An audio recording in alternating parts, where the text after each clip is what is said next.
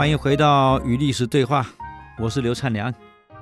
现在皇上跑来看的河东和硕军区，这没想到啊，这司令官、副司令官、参谋长，这个政委高四个人哗啦哗啦哗打着麻将来了，兵跑进来报皇上驾到。你认识皇上吗？怎么可能来？其实我们想也不可能来。从长安跑到最前线，你别忘了。途中这么远，一去就好几天，万一路上碰到强盗、碰到意外怎么办？谁也救不了你啊！所以没有人会认为皇上会来。过去这种最前线的司令官等于是小皇帝，拿着皇上赐的尚方宝剑，他爱怎么做怎么做。以前的军区司令官是这样，他有征兵权、作战指挥权。司法行政权、财务权、管理权，所有的权全在他手里，跟个小皇帝没两样。跟现在不一样，现在司令官什么权？最前线，除了作战指挥权没了，那什么权都没有。以前不是，哪是小皇帝啊？啊，权力太大了。他想，那皇上怎么可能来？嗯啊，不可能，出去玩。第二个卫兵跑进来了，报皇上驾到。怎么可能啊！继续玩，到第三个进来报告，皇上驾到。这个司令官吵死了，我去看看。这到门口一看，完了，果然是皇上坐在那里的。伞盖已经盖好了，都撑好了。两边的御林军排好了。那个摇扇子，天气热嘛，摇以前没没空调，摇扇子的太监在摇扇子了。这个司令官一看慌了，他当然是皇上。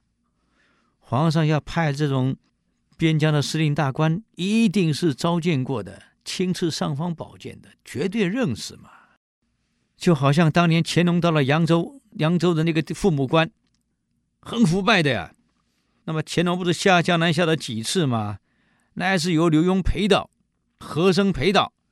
到了江南，到了扬州的时候，在餐厅里吃饭，就听到左右都在骂皇上。那个昏君，那个王八蛋，那个可恶啊！每年要交这么多税，我们哪有办法活下去啊？就为他老头一个人过活。这个乾隆越听越不对呀，什么金花税，什么银花税，我可没收这个钱啊！那是明朝的税，我哪有啊？我没收啊！这乾隆就问旁边的人了：“哎，各位，你们在谈什么呀？啊，谈什么？啊，那个王八蛋皇上，嗯、”收那么那么多税，什么金花税、银花税，一年几百万两。乾隆说没有啊！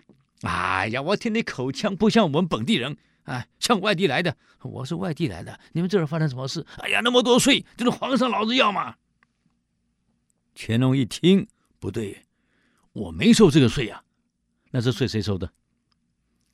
县长税，啊，这地方人自己收自己要的呀，所以。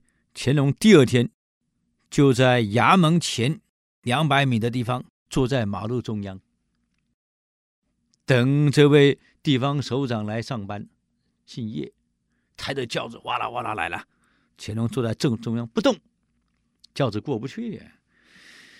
以前的官员过的时候还要肃静回避，肃静回避。乾隆不动，哇呀，这个。太守大骂哪一位挡在那里？这个巡抚大骂哪一位挡在哪里？下来了，下来骂人。一看，乾隆子问了一句话：“你不认识我了？”完了，才知道是皇上来了。你看，所以很多地方官员干什么事儿，中央不一定知道啊。文帝很清楚啊，所以都会亲自去了解。到了营区，你看营区腐败到这种程度，居然官员只是打麻将，什什么事儿不干了。一看到皇上，哎呀，皇上您老来了哈，哎呀，呃，末将呃没有出来迎接，有罪有罪啊，请皇上移驾啊，多媒体功能简报室，听取简报。文帝一听不用了，我看实地操演，简报就不用听了，我要看操演，这下完了。平常根本没有在练兵啊，制服穿不整齐，盔甲破破碎碎，那个弓箭根本不能用，刀都钝了，骑兵不会骑马，步兵不会刺枪，这什么部队呀？这个皇上一看，这是我们国家的部队，这怎么跟匈奴打仗？司令官跪在那里，皇上，小的有罪，是小的用人不当。这个负责训练部队是副司令官的职责，小的不应该用他为副司令官，把部队训练成如此。文帝一听，不不，不是你用人不当，是我用人不当。我不应该用你为司令官啊！廷尉臣在，朕把国家最前线、最重要的重政交给司令官，结果把部队带成这个样子，他该当何罪？廷尉一查，皇上论律，当夷三族。嗯，文帝叹了一口气，谅你对国家、对民族做过贡献，我就不杀你三族了。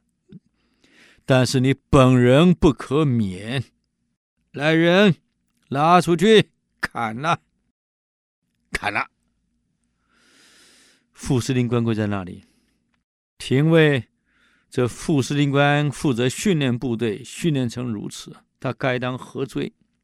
廷尉一查，皇上论律，本人当斩。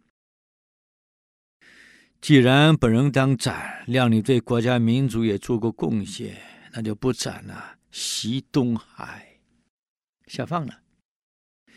从这个事件以后啊，其他军区才知道，原来我们皇上是挖人部队出来的，随时会冒出来呀、所以不得不把部队好好训练呢。因此，一个领导人你要掌握不了现况，你说怎么管理？所以我以前给各位讲过汉文帝的至理名言：民意不能上达是进步的最大阻碍，实情不能掌握。是错误决策的根源，完全正确。以现在管理学来看，一点没有错呀。你不了解民情，不了解公司最基本的问题，你怎么做决策？啊，你怎么改革？怎么领导？啊怎么运作？很多问题你不知道。但是话说回来，一个公司越大，领导人很辛苦啊。你怎么可能什么都知道？只能靠这些干部跟你报告。这干部在做报告的时候，你想想看，真的那么诚实吗？尤其是牵扯到自己问题的时候，他会那么乖吗？